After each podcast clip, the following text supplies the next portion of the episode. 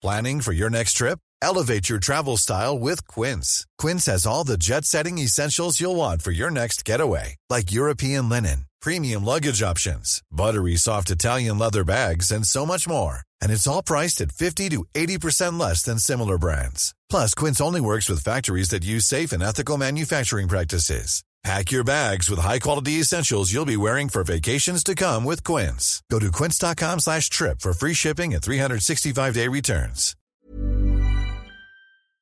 Bueno, le quiero agradecer a Precia Arifín Cabo, ella es representante adjunta de UNICEF México, eh, y pues eh, ya escuchamos el previo ahorita de Gerardo sobre el informe y la idea es este pues hablar de lo que son los principales hallazgos de lo que tenemos. Precia, muy buenas tardes, gracias que estás con nosotros. Muy buenas tardes, Javier. Gracias. A ver, yo te, pregunto, eh, ¿qué tendríamos los, eh, los mexicanos que saber muy bien y no perder de vista de los hallazgos, de los grandes hallazgos que tiene su informe anual de UNICEF sobre nuestro país, Precia? gracias, Javier. Eh, primero, es muy importante destacar que seguimos con eh, los mismos problemas y hay algunos de ellos que están empeorando. Por ejemplo, seguimos con el problema que 35.6% de niños entre 5 a 11 años padecen sobrepeso y obesidad y 49.6% viven en situación de pobreza. Entonces, esto todavía son cifras que, que, para nosotros llama mucho la atención y que sabemos por el tema de COVID se va a empeorar. Entonces, allí em, nuestro llamado es, hay que seguir trabajando, seguir cooperando con el gobierno de México para asegurar el bienestar de niños, niñas y adolescentes en este país. Eh, ¿Cómo se ve desde UNICEF las políticas públicas del gobierno mexicano, tanto en términos federales como estatales respecto a los niños y niñas? Las políticas públicas del gobierno, de todos modos, eh, han, han, visto un buen resultado cuando sacaron la Ley General de Derechos de Niños, Niñas y Adolescentes. Ahora la cuestión es cómo aseguramos que implementamos muy bien esta ley, asegurar la buena nutrición de los niños, la protección de los niños contra la violencia, el acceso a educación de calidad, entre otras cosas.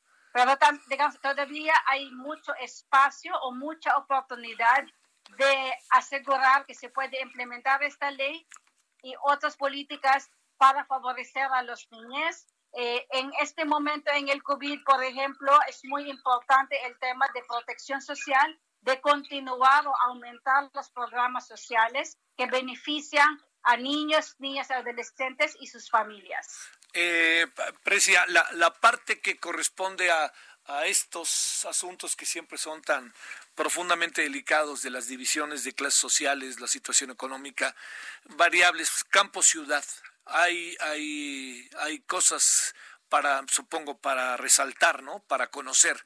¿Cuál es esta diferencia campo-ciudad? ¿Es muy grande o no muy grande? ¿Los niños del campo en México, bajo qué condiciones están? Ahora mismo en el COVID, según también las encuestas de UNICEF, eh, solo tres de cada diez hogares con niños reciben apoyo de algún programa gubernamental de bienestar. Lo que quiere decir esto es que van a tener mucha dificultad de adaptar a la nueva normalidad, a la nueva eh, situación que nos enfrentamos con este COVID. Y también sabemos que con la educación en línea, este, aprende en casa, eh, 78.6 de los hogares con niños de edad escolar tuvieron dificultades para continuar la educación por falta de computadora o internet, apoyo de o conocimiento de libros. La preocupación de UNICEF es que ya tenemos indicadores sobre el bienestar de los niños que ya no están tan buenos antes del COVID y estamos esperando que los niños van a estar impactados fuertemente por la pandemia. a lo mejor no tanto o no tan evidente en cuestiones de afectaciones por el virus, pero a su educación, nutrición y pobreza, esto va a impactar ha impactado a los niños muy gravemente. Oye, Precia, la parte que corresponde a, los niños, le, le, informo al público que estamos hablando con la representante adjunta de UNICEF en México, la parte que corresponde, a, a ver, a los niños que estaban enfermos o que requerían de atención sin coronavirus.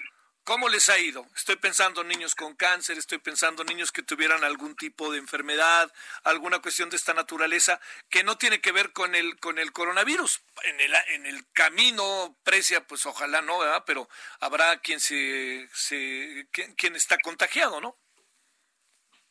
Mira, lo que lo que te puedo decir es, según nuestro análisis y observación, eh, la gran parte del niños afectados por el COVID son los niños que padecen sobrepeso y obesidad. Entonces, allí, como sabemos, ya es una emergencia el tema de sobrepeso y obesidad y esto hace los niños más vulnerables a enfermedades como COVID. Eso es este, y, y digamos, eh, el tema, ¿pasa por ahí por ti el tema de los niños con cáncer o no? Em, también están afectados, pero ahora mismo no te puedo decir las cifras exactas porque lo que estamos monitoreando más bien son los, eh, las enfermedades más comunes de los niños que están afectados por el COVID. Oye, en, este referente que uno quisiera eh, poder como tener en realidades distintas a la nuestra, la situación en América Latina tiene rasgos comunes, supongo, ¿verdad? Sí, más o menos. Sí, me imagino que este Centroamérica y México en algunas cosas estarán muy parecidos, ¿no, Precia? Sí, ahí hay muchas similitudes. Bueno, ¿y la relación con el gobierno cómo va? ¿Hay un, una conversación regular, sistemática con el gobierno que permita, pues, este, también que ustedes influyen, no solamente que los que vean sus informes, sino que sus informes sean parte de la estructura de nuevas políticas públicas? Sí, lo que es bueno es que UNICEF eh, trabaja mano a mano con el gobierno. Digamos, eh, por ejemplo, en educación estamos apoyando para, para ver eh, las alternativas de aprendizajes a distancia y, y también, digamos, en, en cuestiones de salud, de nutrición. Estamos trabajando, por ejemplo, con el BIF, eh, para distribuir las canastas básicas alimentarias para familias muy vulnerables. Entonces, ahí trabajamos juntos y ahora mismo em, hay muchas oportunidades para poder apoyar en el fortalecimiento de la preparación del gobierno antes de pandemia y otros desastres como este. Bueno. Oye, y el informe hoy presentaron un resumen, ¿verdad? O algo así, se dio a conocer, ¿verdad? Sí, ahí eh, el informe anual de UNICEF está disponible en nuestro sitio web de unicef.org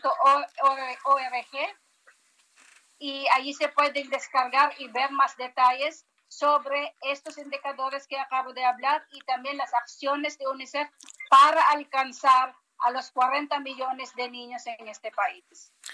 Precia Arifín Cabo, muchas gracias, Precia, que estuviste con nosotros esta tarde. Muchas gracias, Javier. Hasta luego, Precia. Es representante adjunta de UNICEF México, el informe anual de UNICEF. Ever catch yourself eating the same flavorless dinner three days in a row? Dreaming of something better? Well, HelloFresh is your guilt-free dream come true, baby. It's me, Kiki Palmer. Let's wake up those taste buds with hot, juicy pecan crusted chicken or garlic butter shrimp scampi. Mm. Hello Fresh. Stop dreaming of all the delicious possibilities and dig in at HelloFresh.com. Let's get this dinner party started.